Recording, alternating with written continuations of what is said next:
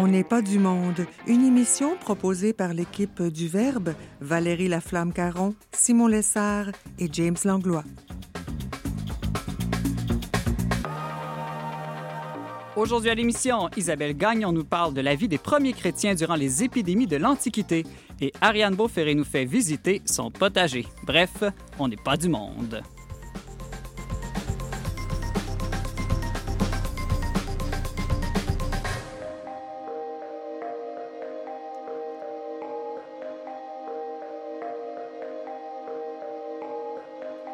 Bonjour à tous, euh, bienvenue à votre magazine culturel catholique. Ici Simon Lessard pour cette édition spéciale dont n'est pas du monde en compagnie de mon équipe. Bonjour James. Simon. bonjour Valérie. Bonjour. Valérie, c'est, euh, je pense, euh, la Journée mondiale de la Terre aujourd'hui. Oui, exactement. On l'avait peut-être oublié en ce temps de pandémie. Euh, il y a quelques semaines, il y a quelques mois, dans une autre époque, on dirait, euh, les changements climatiques constituaient le principal enjeu là, qui interpellait, euh, qui nous interpellait. D'ailleurs, à l'automne dernier, il y avait 500 000 personnes qui s'étaient rassemblées autour de Greta Thunberg afin de manifester. À Montréal. Oui, exactement, pour l'environnement. À Montréal, mais aussi partout dans le monde et partout au Québec. Euh, moi, j'étais allée observer les manifestations euh, à Québec, euh, ici même. On se souvient, il y avait même un mouvement de grève là, dans les écoles secondaires, ce qui est assez rare quand même, on doit le dire. Aujourd'hui, c'est peut-être pas l'idéal de se rassembler plusieurs milliers de personnes pour aller manifester pour le jour de la Terre. Non, et surtout pas en voiture. Là, ce serait peut-être un contre-discours. Il y a des petits gestes que vous pouvez faire qui sont bons pour la terre et bons pour votre morale. Vous pouvez, par exemple, nettoyer votre boîte, votre boîte courriel. Vous pouvez aussi vous désabonner à certaines infolettres. Hein. Des fois, on s'inscrit mani, mani, mani machinalement. Et puis, finalement, on ne les lit jamais. Euh, J'espère que vous allez conserver notre infolettre euh, du Verbe, quand même, toujours euh, utile et pertinente. Donc, désabonnez-vous de ça. Ça prend de l'énergie pour rien.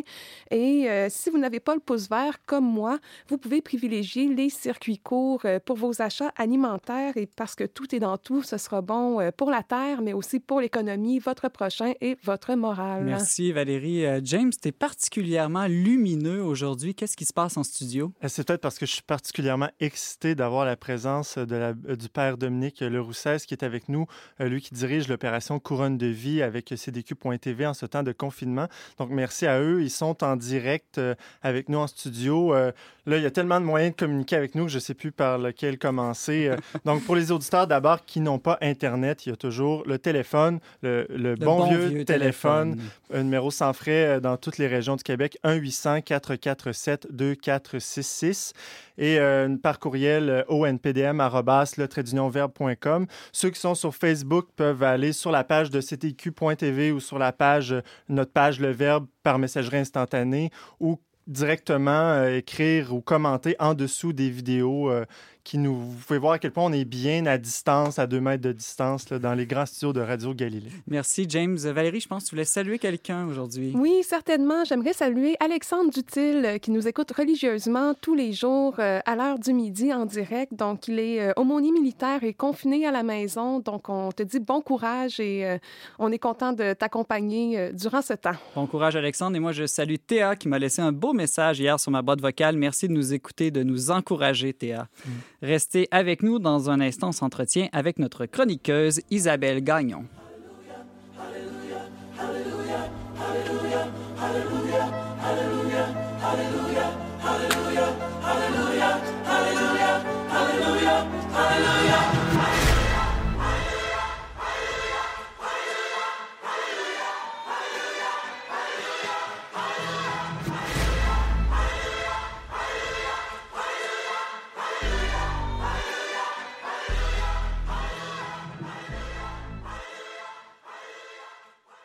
On connaît un peu la peste noire au Moyen Âge qui a emporté entre 25 et 50% de la population européenne au 14e siècle, mais on connaît moins les grandes pestes de l'Antiquité qui sont étroitement liées pourtant à l'histoire de l'expansion du christianisme. Comment les premiers chrétiens ont-ils vécu ces épidémies à l'heure de la première évangélisation? Et comment peuvent-ils nous inspirer à vivre la pandémie actuelle à l'heure de la nouvelle évangélisation? Pour nous en parler, Isabelle Gagnon, notre chroniqueuse spécialiste de l'Antiquité, est avec nous. Isabelle, bonjour. Salut Simon et enfin, Valérie on va- et James. Salut! Allô? J'allais dire, Isabelle, enfin, on va pouvoir parler avec toi d'un sujet qui est directement lié à ton champ d'études, l'Antiquité. Oui, exactement, c'est vrai. J'étudie l'Antiquité à temps plein habituellement et je suis très contente de pouvoir en parler un peu aujourd'hui. Ben, commençons par une petite leçon d'histoire. Donc, euh, moi, je connais un peu justement les pestes du Moyen Âge, mais les pestes de l'Antiquité, ça me dit pas grand-chose. Est-ce que tu peux nous, en, nous mettre en contexte? Oui, donc les pestes de l'Antiquité sont généralement moins bien connues. Naturellement, il y avait moins de, moins de documentation qui, est parvenue jusqu'à nous, peut-être aussi une approche différente, mais celle, de, celle qu'on appelle la peste antonine, elle, c'est une des mieux connues. Fait qu'elle a lieu entre 165 et 180 après Jésus-Christ. Et une autre euh, aussi assez bien connue qui s'appelle euh, généralement la, peste de Cyprien, en fait, euh, qui, fait référence au, à l'évêque de Carthage, Saint Cyprien puis qui, a lieu entre 249 et 262. Est-ce qu'on sait, Isabelle, si ces, pestes-là, ces épidémies-là ont été très meurtrières? Elles ont été très meurtrières. En fait, à l'époque, euh, disons que la médecine n'avait pas le même avancement qu'aujourd'hui, puis on estime qu'il y a environ un quart à un tiers de la population qui serait décédée à, suite à ces épidémies-là.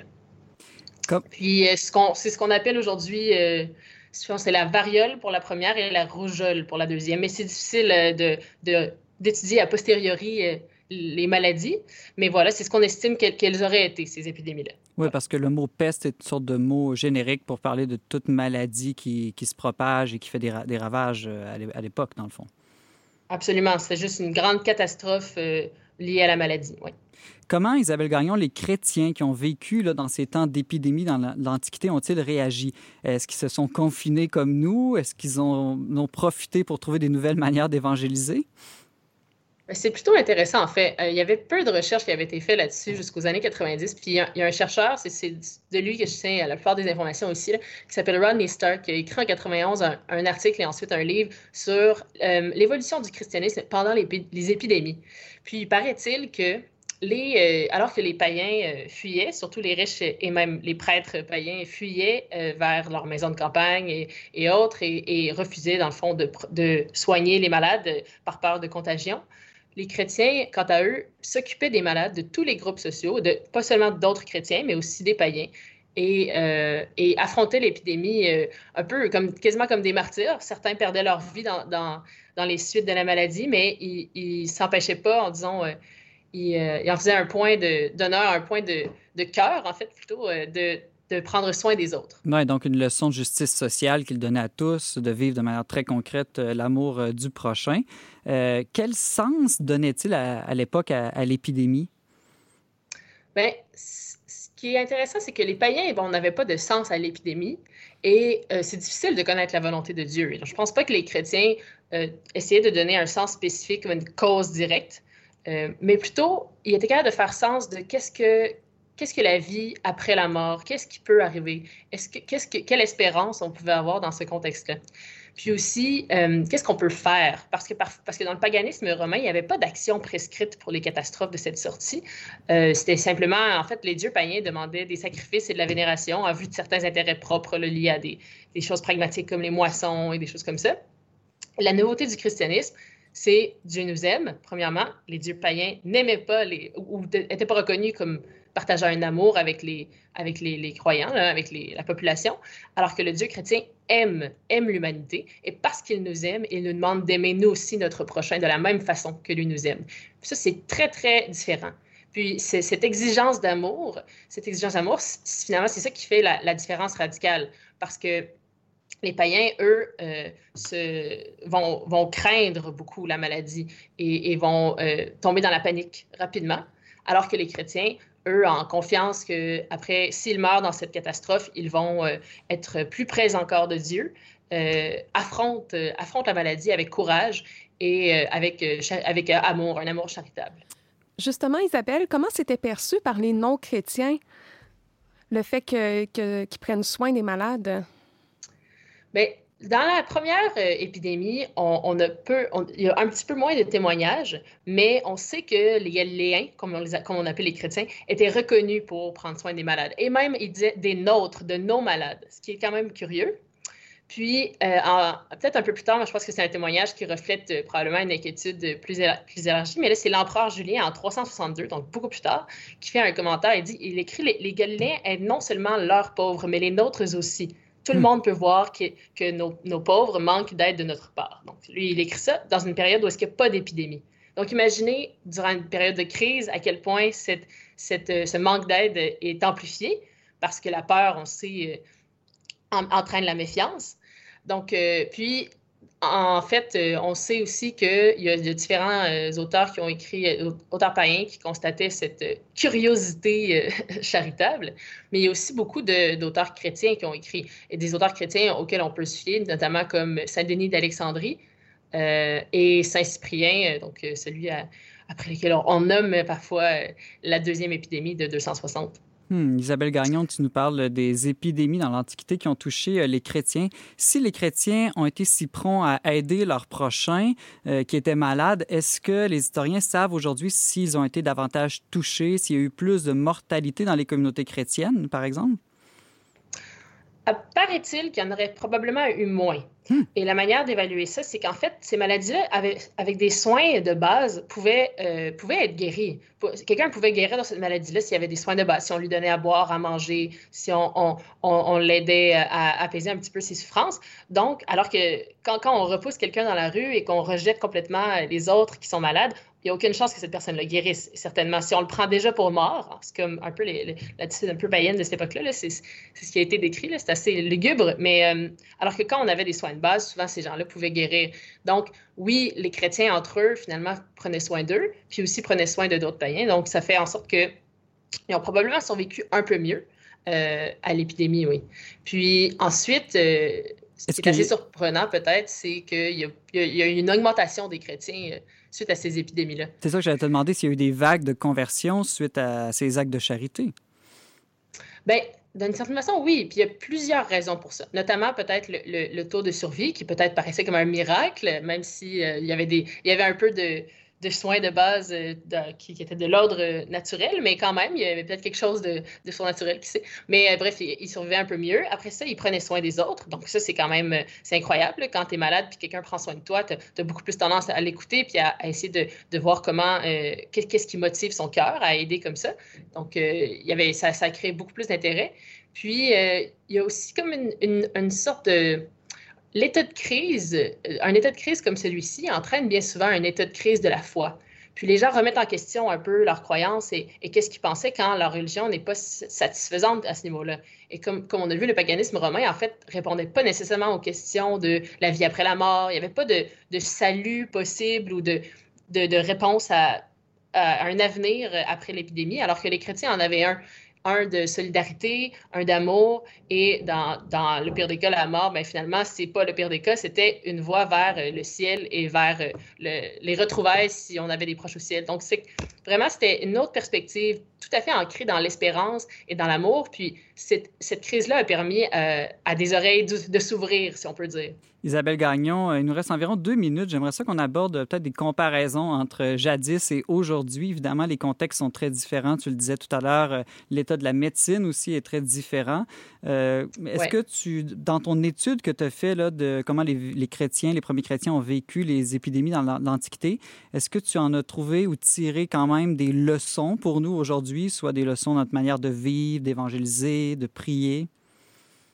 Oui, bien en fait, ce qui est intéressant, il y a tellement de choses qui ont changé. D'abord, on, on a la, la, chance d'avoir l'intégration des valeurs chrétiennes qui sont un peu ancrées dans les mentalités occidentales aujourd'hui. Puis tout le système de santé émerge, entre autres, de l'effort incroyable de religieux, religieuses et de, de médecins euh, croyants qui ont voulu améliorer euh, la science et la médecine pour qu'on puisse mieux guérir les malades.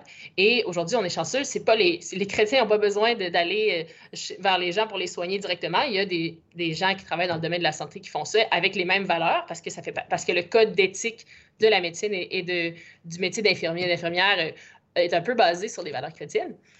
Alors, ce qu'on peut faire, nous, finalement, c'est peut-être pas euh, toujours d'aller soigner les gens, mais on peut définitivement faire des choses dans une perspective chrétienne, c'est-à-dire adopter un regard d'espérance et un regard d'amour sur la situation et sur les autres. Donc, euh, être prêt à accueillir et à, écouter et à aider si on peut. Si on peut aider physiquement, tant mieux, c'est encore mieux. Mais en effet, même l'écoute et même les appels entre, amis ou, appeler une personne seule, ça constitue un amour charitable. Puis euh, certainement aussi ne pas se laisser emporter par la panique.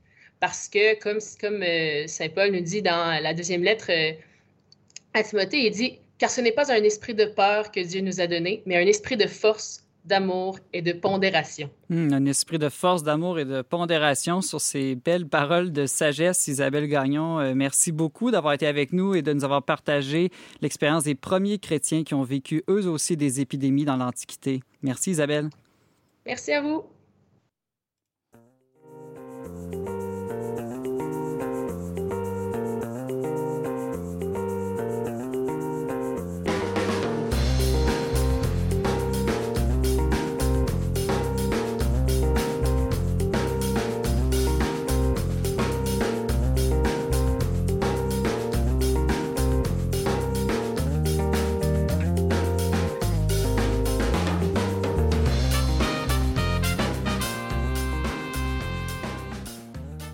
De retour à On n'est pas du monde avec Simon Lessard, euh, Valérie Laflamme-Caron et James Langlois au micro. Euh, c'est l'heure de notre chronique virale. James, le pape a dit aujourd'hui, en ce jour de la Terre, qu'il fallait prendre soin des plus fragiles.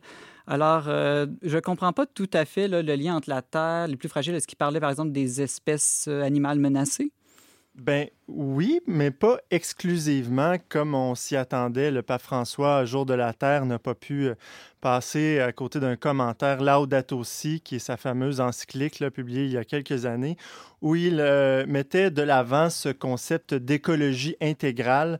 Donc, euh, souvent, on pense souvent euh, l'écologie comme justement la préservation de la nature, de l'environnement. L'eau, l'air, la couche d'ozone. tout à fait. Mhm. Mais lui, dans cette encyclique, justement, dans ce texte très important, il développe le concept en disant on ne peut pas, tout est lié. Hein, finalement, et on ne peut pas prendre soin euh, de, la nature, des, animaux, si on ne prend pas soin de l'être humain.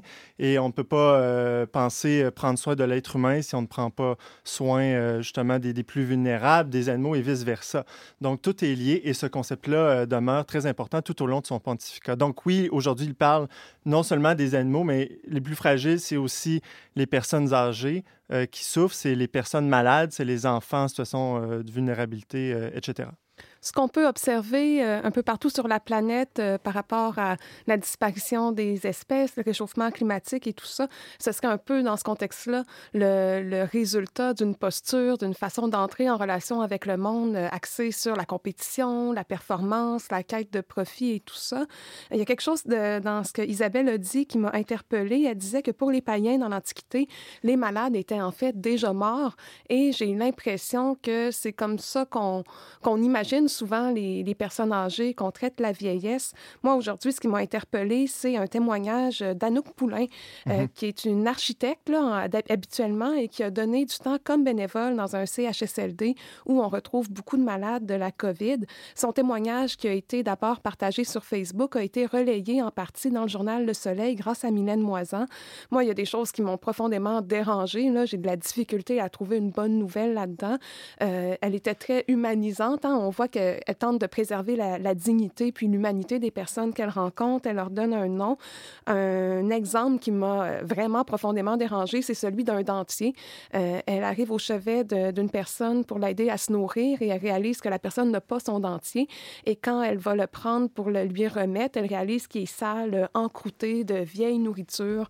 Euh, moi, c'est une image là, que j'ai trouvée vraiment frappante. en même temps, la, la bonne nouvelle, c'est que cette femme-là ait décidé de plutôt que rester confinée chez elle, d'être bénévole et d'aller aider, de faire quelque chose. Oui, oui, oui, certainement. Son témoignage a été rendu possible par ce dépassement-là. Puis on imagine, hein, c'est beaucoup plus facile présentement rester chez soi à regarder des séries que, que de vivre ce don de soi-là, de s'exposer à la souffrance.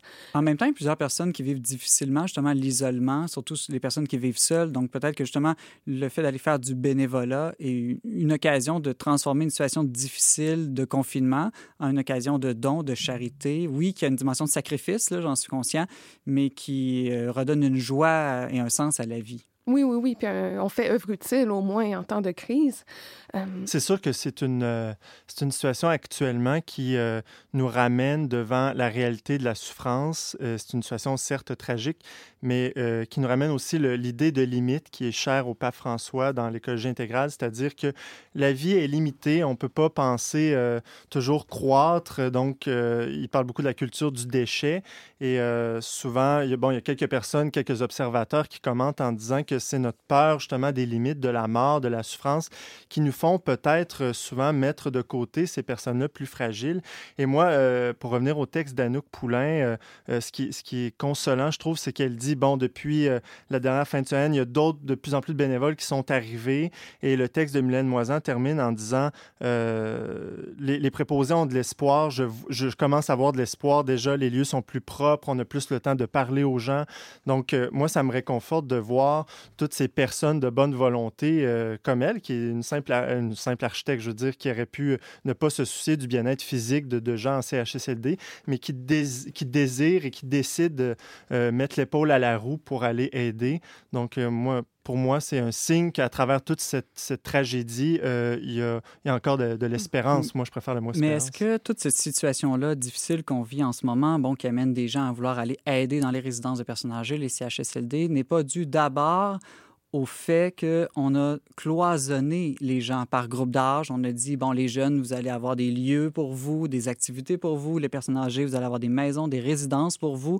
Est-ce qu'on n'est pas en train de redécouvrir euh, qu'on devrait être euh, dans l'intergénérationnel, vivre davantage ensemble et que ça éviterait beaucoup de, ces situations-là? Et tout à fait. Et je veux pas, faut pas jeter l'opprobre à personne. Hein. D'ailleurs, on comprend qu'il y a toutes sortes. On a publié un texte d'ailleurs sur le web que des gens, certaines personnes ont trouvé blessant parce qu'ils se sont dit, euh, moi, j'ai pas pu faire autrement que d'envoyer mes, parents en, CHSLD. Puis de fait, il y a des circonstances où on peut vraiment pas, mais il faut pas nier non plus qu'il y a dans d'autres contextes, il y aurait d'autres solutions. pas des cas particuliers, mais d'un choix de société mais je tenais à le mentionner.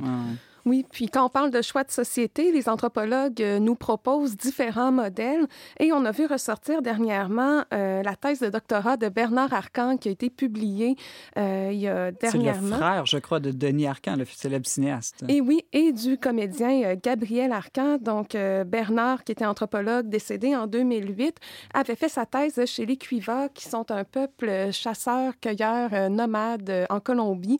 Il y a séjourné pendant plusieurs années à la fin des années 60 et à partir de son terrain, là, a émis quelques réflexions sur euh, la façon dont on construit socialement la vieillesse.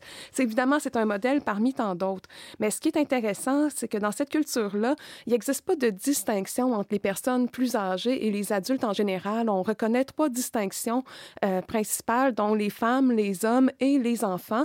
Mais une fois qu'on passe à l'âge adulte, euh, on est adulte et on le restera. On n'est pas traité différemment si on est plus, plus avancé en non. D'ailleurs, je trouvais intéressant qu'il y a quelques jours, je ne sais pas si vous avez entendu le premier ministre, mais les, je pense qu'il commençait à se faire reprocher de, toujours parler de, vieux, de personnes âgées. À un moment donné, il s'est dit bon, appelons-le, euh, appelons-les les sages. Et bon, quelques-uns ont critiqué en disant bon, mais en, en utilisant ce terme, c'est comme si on niait aussi la vieillesse. Mais par contre, je trouve que le concept est, intéressant parce que dans la plupart des cultures, justement, les aînés hein. sont considérés comme des sages qui ont, qui ont leur rôle encore important à jouer euh, pour euh, nous apprendre justement la vie.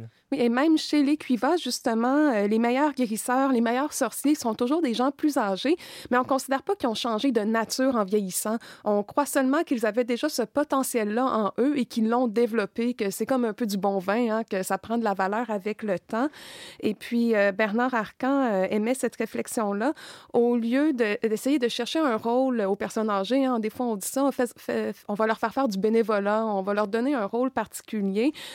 pourquoi ne pas se laisser nous même aussi influencés par leur manière de vivre? Pourquoi ne pas redécouvrir le hmm. plaisir d'être assis sur un banc public et de contempler? Euh, et pour lui, c'est une évidence que dans la société Cuiva, il n'y a pas de pratique sociale euh, réservée à un groupe d'âge. Une fois qu'on est adulte, on peut épouser qui on veut, on peut jouer à ce qu'on veut, on peut consommer des substances hallucinogènes. Hein, on parle des Cuivas dans les années 60. Euh.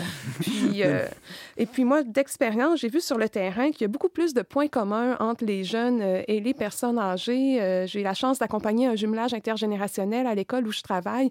Et le plus souvent, les, nos joyeux duos vont, parler de choses qui les intéressent. Il suffit d'avoir une bonne combinaison, un bon match, si je peux dire. Et puis, les gens vont développer des, relations d'amitié authentiques. Les jeunes, ils se rendent plus là pour faire du bénévolat. Ils vont pour voir leur ami, tout simplement. L'intergénérationnel, c'est vraiment une situation gagnant-gagnant. Euh, règle générale, ça nous permet de revenir peut-être au tout début, James, quand tu parlais du pape François, que tout est lié. Ben, s'il y a bien une chose qui est tout, tout est qui est tout lié ensemble, ce sont les générations. Donc, espérons que cette crise que nous traversons euh, actuellement nous permettra à l'avenir de, de se relier les générations les unes aux autres. Merci pour euh, ces belles réflexions. Euh, restez avec nous. James, juste avant, je pense que tu dois nous quitter un peu plus tôt aujourd'hui. Oui, parlant de, prendre soin des plus fragiles, je vais aller rejoindre euh, ma, petite fille de deux ans que je dois garder le temps que mon épouse aille faire sa dernière échographie avant l'accouchement. Donc, malheureusement, L'accouchement qui est prévu dans une ou deux semaines, je Oui, hein. Donc, on risque de te perdre comme co-animateur, mais on ne sait pas quand. Un jour, chers, auditeurs, euh, James sera disparu. Vous saurez pourquoi. L'émission va continuer sans moi. Exactement. Alors, euh, au revoir, James. À demain. Nous allons en musique et tout de suite après, Ariane Beauferré nous fait visiter son potager. Très tôt ce matin, mon deuxième café. Est-ce que vous m'entendez? J'ai le cœur tout embué. Très tôt ce matin, personne n'est levé et mon rêve s'en est allé. Je veux que mon cœur retrouve du bonheur, contrarie les solitudes. Le temps qui passe, le temps qui s'efface, comme l'eau au creux des mains. Que viennent change le paysage. Que viennent les vents contraires qui ramènent, ramènent l'espérance. Simplement marcher, écouter les voix, écouter les voix de l'âme. Simplement marcher, entendre le silence une confidence. Suivre le sentier, voir les feuilles tomber, entendre le monde qui chante. Le temps qui passe et qui s'efface,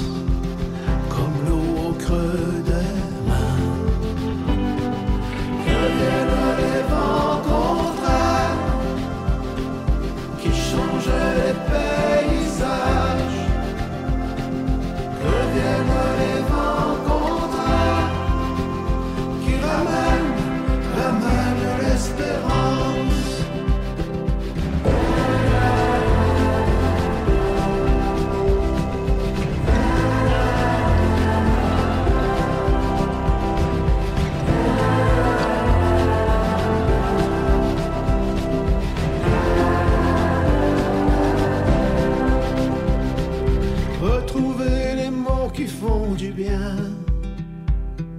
Retrouver la paix sans les chagrins. Retrouver les joies qui mènent loin. Les joies qui nous mèneront loin, loin, loin.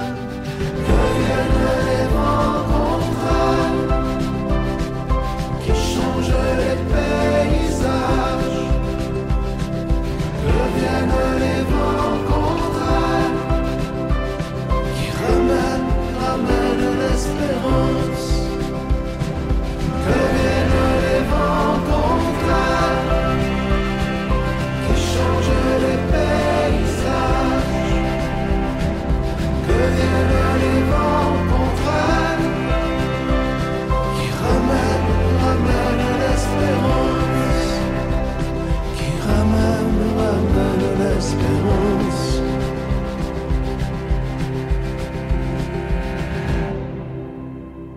Vous êtes toujours avec Simon Lessard au micro d'On n'est pas du monde. On vient d'entendre Les vents contraires de Richard Séguin. Aujourd'hui, 22 avril, c'est le jour de la Terre, cette terre qui est notre maison commune, cette terre qu'il faut garder, protéger et faire fructifier. Au sixième jour de la création dans la Genèse, Dieu dit à l'homme et à la femme, Je vous donne toute plante qui porte sa semence sur toute la surface de la terre et tout arbre dont le fruit porte sa semence, telle sera votre nourriture. Pour nous parler justement de cette terre en laquelle on se plonge les mains au printemps pour y semer notre nourriture, Ariane Beauferré, notre maman écolo bio préférée, est avec nous. Ariane, bonjour. Bonjour Simon. Et bonne journée de la Terre. Merci, toi aussi. Ariane, euh, une question qu'on a souvent reçue de certains auditeurs euh, dans les derniers temps, c'est est-ce qu'on va manquer de fruits et légumes dans les épiceries cet été à cause de la, de la pandémie et j'imagine peut-être du manque de personnel pour faire les récoltes? Alors, probablement un peu, mais sans doute qu'il n'y aura pas de problème d'approvisionnement, mais peut-être qu'on va avoir des petits problèmes de variété, parce que comme tu le disais, bah, comme il y a du, personnel que généralement euh, qui viennent juste pour les récoltes, pour la saison estivale ou pour préparer les récoltes, et que euh, ces travailleurs étrangers là ne peuvent pas se déplacer pour le moment, et peut-être que les déplacements seront difficiles au cours de l'été, eh bien les récoltes vont peut-être être plus difficiles à réaliser, donc, il y aura peut-être un petit peu moins de variété dans les épiceries. Par exemple, euh, je ne sais pas, les fraises, les framboises, si on veut les manger, ben, il faudra peut-être soit aller les cueillir soi-même ou alors en planter chez soi, pourquoi pas. le gouvernement du Québec a annoncé un boni de 100 dollars euh, par semaine pour les Québécois qui accepteraient d'aller travailler dans les champs cet été.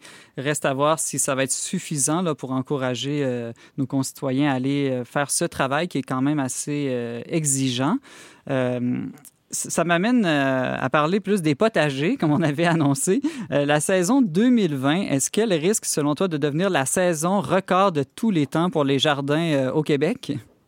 Peut-être pas de tous les mm. temps, parce qu'il y a eu d'autres périodes, par exemple pendant les guerres, Première Guerre mondiale, Deuxième Guerre mondiale, les gens ont beaucoup fait de potager pour euh, euh, avoir plus de variétés sur leur table, pour des problèmes d'approvisionnement notamment là aussi. Donc je ne sais pas si on va égaler ces périodes-là, mais c'est certain qu'il y a énormément plus, euh, il y a beaucoup plus de personnes qui choisissent le jardinage comme activité de confinement. Euh, c'est aussi une période assez idéale parce que comme il y a des personnes qui vont être confinées tout l'été peut-être, eh bien ils ont plus de temps pour s'occuper de, leur jardin. Et donc actuellement, on voit même une ruée dans, les jardineries. Les semenciers, ceux qui vendent les, semences, euh, sont un petit peu débordés. Et euh, donc, on voit qu'il y a un regain d'intérêt pour le jardinage. Les centres jardins ont été reconnus comme services essentiels. Ils sont ouverts partout au Québec là en ce moment. Oui, tout à fait. Ah, il faut juste vérifier sur les, sites internet les heures d'ouverture qui peuvent être différentes de d'habitude, mais c'est ouvert. Euh, sinon, on peut aussi choisir de se faire livrer, faire des commandes en ligne également si on ne veut pas se déplacer. Moi, Ariane, j'ai jamais fait de jardin. Je suis nulle en la matière. Quelle est la première étape que je dois faire à l'heure actuelle là, pour me partir un bon jardin euh, cet été? Est-ce que je dois faire comme tout le monde que je vois en ce moment dans les rues euh, de Québec, pelleter la neige de ma cour dans la rue pour bien préparer mon gazon? Alors ça, c'est pas une très bonne idée. Moi, ça me fait souvent rire quand je vois mes voisins faire ça parce que on a L'hiver est long quand même au Québec, hein, on ne va pas mhm. se le cacher. Donc on a hâte de voir la pelouse et on se dit, bah, si j'étale la neige, peut-être que ma pelouse, je vais, la voir puis elle va sortir plus vite. Le problème, c'est que les coups de pelle qu'on met dans la pelouse, bah, ça abîme les racines de la pelouse, euh, ça va aussi bouger la terre alors que c'est pas le bon moment, c'est une terre qui est pleine d'eau. Euh, c'est une mauvaise idée d'étaler euh, la neige. Mais euh, ce qu'on peut faire par contre, c'est faire un plan pour, pour, préparer son potager, voir qu'est-ce qu'on veut planter. Est-ce qu'on est en retard ou en avance pour faire des semis à l'intérieur? Est-ce qu'on veut juste planter directement les graines à l'extérieur? On peut. Et là, les semis justement à l'intérieur, est-ce que c'est une bonne idée ou on est trop tard? Oh, non, non, c'est une excellente idée. on a dans beaucoup de régions du Québec, les dernières gelées, ça se termine fin mai, début juin.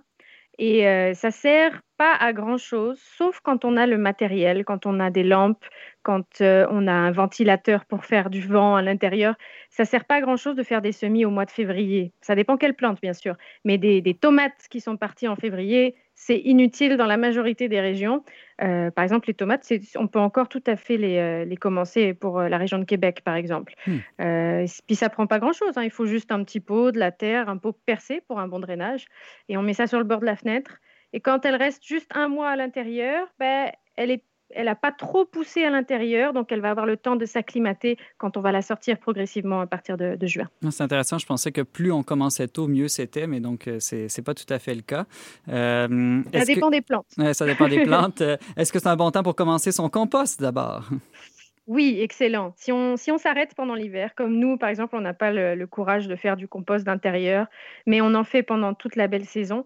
Euh, et on peut soit s'acheter un composteur ou alors en fabriquer un soi-même si on a deux, trois outils, ou alors tout simplement même juste se faire un tas de compost euh, dans le jardin avec, euh, en rajoutant de temps en temps euh, des, feuilles pour éviter les odeurs puis que le, compost soit, un bon mélange. Mais c'est une excellente idée aussi. On peut s'informer. Il y a même des, formations qui se donnent en ligne là-dessus. Il y a l'agronome Lily Michaud qui va donner des formations de compost domestique.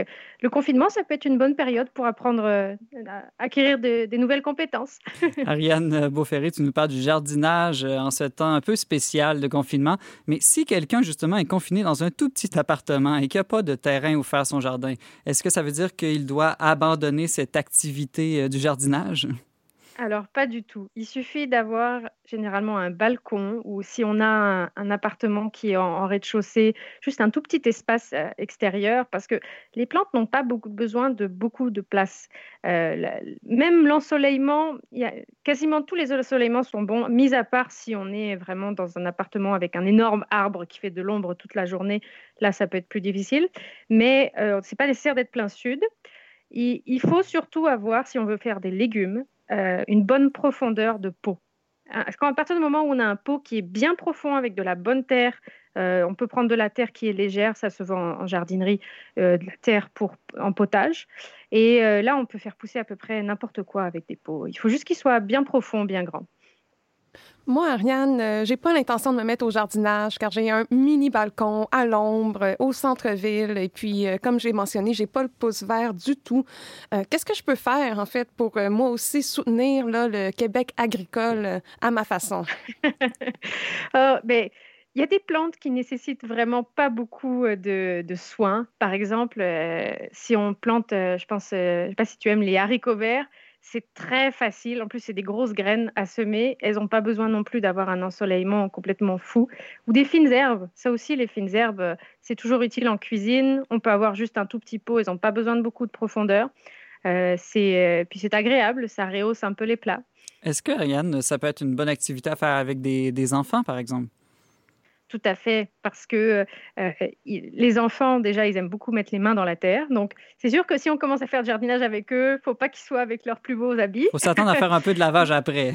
c'est ça, mais c'est normal. Hein. Il faut pouvoir toucher. Le jardinage, il faut pouvoir quand même mettre les mains dedans, toucher, sentir, puis pouvoir goûter après aux aliments. Donc, c'est toute une expérience pour l'enfant. Euh, à cette période de l'année, on peut faire des semis à l'intérieur et ça aussi, euh, il y a des euh, planter les graines, faire des petits trous, les arroser tous les jours, les voir sortir, c'est tout un émerveillement pour l'enfant qui va aussi prendre soin de sa plante. Et donc, euh, s'il n'en prend pas soin, bah, sa plante va mourir. C'est aussi euh, c'est tout un apprentissage pour les enfants. On peut aussi tout simplement quand on sort dehors, dans les rues, ou si on a un terrain, une cour arrière, commencer à observer la nature qui se réveille. Bon, déjà, il y a plein de branches à ramasser partout. On peut les conifères les identifier facilement. Il y a différentes clés taxonomiques sur Internet pour voir si c'est une épinette, si c'est du sapin, si c'est du pin. Euh, on peut regarder les pommes de pin. Les enfants aiment beaucoup les, cocottes, puis on peut les identifier aussi. Les fleurs qui vont commencer à sortir. Euh, nous, dans notre jardin, on a une toute petite fleur violette qui est sortie. C'était la première. C'était l'émerveillement pour les enfants. Bon, malheureusement, ils l'ont cueillie. mais bon, c'est ça aussi. Euh, J'entends vraiment la biologiste en toi là, qui veut transmettre sa passion à ses enfants. mais oui, mais c'est tellement agréable. Puis soi-même, on apprend, parce qu'on n'a jamais fini d'apprendre, de découvrir des plantes qui sont autour de soi. Hein. Ariane, euh, en ce moment, la pandémie, bon, ça cause, on sait, de l'anxiété, de la peur chez beaucoup de personnes. Euh, est-ce que le jardinage, des fois, on, parle du jardinage comme une sorte de cure ou de thérapie. Est-ce que tu, penses que ça peut être une, une bonne manière de gérer son, son anxiété en ce moment? Oui, parce que quand on jardine, euh, on voit que la vie continue, peu importe ce qui se passe, peu importe si on a une mauvaise journée. Bon, euh, parfois il fait beau temps, mauvais temps, euh, qu'on ait eu un hiver difficile ou pas, la vie toujours renaît au printemps et à l'été. Il y aura toujours des fruits. Donc, même si on souffre et qu'on vit des choses difficiles, le fait de jardiner, ben déjà, souvent on est à genoux et accroupi, on est proche du sol, proche de la terre, on est proche des animaux, des plantes. C'est comme un, retour, ah ben, un retour à la terre, on peut dire, mais à des choses qui sont plus, euh, simples et, euh, naturelles, plutôt que de vivre un confinement. Euh, bah, je dis pas que Netflix c'est pas bien hein, ou des séries télé, mais de, de redécouvrir peut-être la beauté de la nature, même en ville, hein, Hmm. dans, dans un tout, tout petit espace. Quand on est chrétien, une chose qui nous frappe si on lit la Bible, c'est que la Bible commence dans un jardin, le jardin d'Éden. Après ça, on passe à travers d'autres jardins, le jardin de la chasse de Suzanne, le jardin de Gethsemane, euh, où Jésus, un peu avant sa crucifixion, se retrouve. Et à la toute fin, le jardin de la résurrection avec Marie-Madeleine, où il rencontre le Christ jardinier. On dirait vraiment que les jardins, les jardins pardon, dans la Bible sont des lieux de, de salut d'une manière euh, par excellence. Est-ce que, selon toi, c'est parce qu'on pourrait peut-être y découvrir, comprendre ou développer des vertus particulières?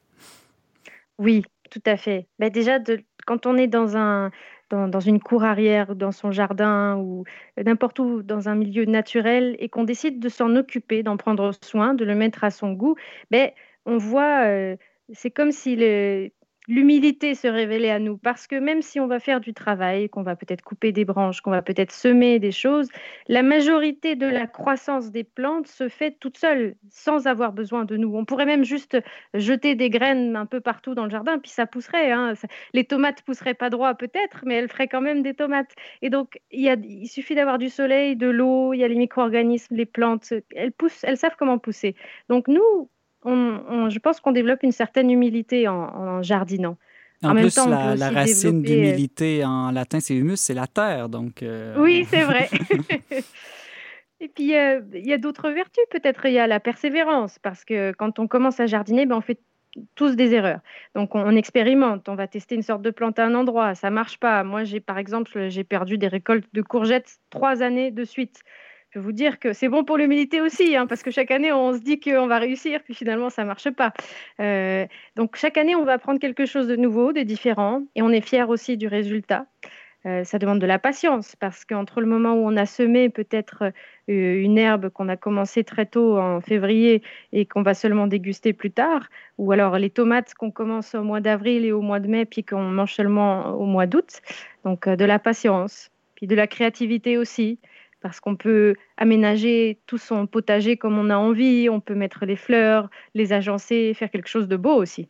Hmm, Peut-être aussi euh, un peu d'émerveillement devant la, la beauté de, de, la nature et de gratitude euh, qu'on qu peut développer euh, en, en, faisant une activité aussi simple qu'un potager. Ariane Beauferré, tu nous partageais tes réflexions sur la vie avec les potagers, si on peut dire. Merci beaucoup, puis merci de m'avoir donné le goût personnellement de faire un petit potager cet été.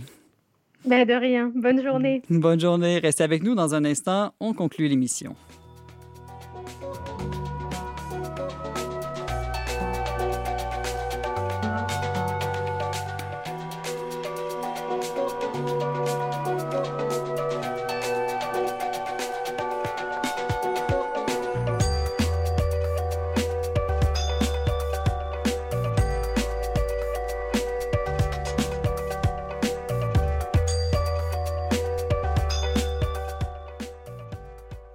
Avant de se laisser, euh, Valérie, est-ce que tu as une suggestion pour nous, peut-être en lien avec euh, toute la question de l'intergénérationnel dont on a parlé tout à l'heure? J'en ai même deux suggestions. Deux, extraordinaire. Euh, la première, ça va être un film parce que, bon, euh, après avoir bien jardiné, là, on voudra certainement... On se repose se... devant un bon film. C'est ça. Et, et on mange nos légumes aussi devant tout le film. Tout à fait. tout est relié, hein, c'est ça qu'on disait aujourd'hui. Donc, il y a le film Là-haut, qui date déjà de 2009, le film Hop, qui a reçu l'Oscar du meilleur film d'animation en 2010. Un film très touchant qui traite de l'amitié entre un, un homme euh, âgé qui s'accroche à sa maison et qui veut aller euh, aux chutes du paradis.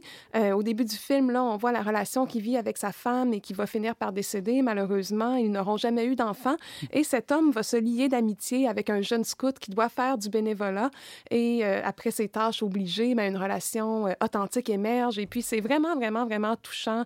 C'est un dessin animé, mais plus pour adultes ou ça convient aussi pour toute la famille? Ça convient vraiment pour toute la famille. C'est intergénérationnel, justement. Exactement. euh, c'est ce film avec la maison qui s'envole avec des milliers de ballons et tout. Là. Donc, je, je vous le recommande. Et si l'intergénérationnel, vous avez envie de le vivre, il y a une organisation à Montréal qui crée des jumelages intergénérationnels. Donc, pour les étudiants qui voudraient demeurer euh, avec une personne âgée comme colocataire, il y a trois formules disponibles. Il y a le logement gratuit pour l'étudiant euh, qui implique d'être présent pas mal tous les soirs, euh, tous les les jours. Il y a le logement économique où là, il y a un certain, certain échange de, de, tâches, par exemple, qu'on doit faire dans la maison. Et il y a le logement solidaire où on est simplement une présence. Et cette organisation, je ne l'ai pas nommée, s'appelle Combo Deux Générations. Combo Deux Générations. Mais ben, excellente suggestion, Valérie. Je connaissais le concept de mélanger des garderies avec des résidences de personnes âgées, mais je ne savais pas qu'on pouvait le faire aussi avec des étudiants euh, aux études supérieures. Oui, oui, chacun y trouve son compte. Hmm. Demain, à l'émission Annoncer l'Évangile aux prisonniers avec l'abbé Stéphane Roy et jouer ou pas avec ses enfants confinés avec le psychoéducateur Thomas Plouffe. Merci beaucoup d'avoir été avec nous aujourd'hui. Vous pouvez en tout temps écouter et partager cette émission en balado-diffusion. Pour tous les détails, visitez le baroblique radio. Je remercie mes deux exceptionnels co-animateurs James Langlois et Valérie Laflamme-Caron. Merci aussi à Mario Blouin pour les choix musicaux et à Thierry Boutin à la régie. On se retrouve demain, même heure, même antenne, pour une autre édition spéciale dont n'est pas du monde. Gäste.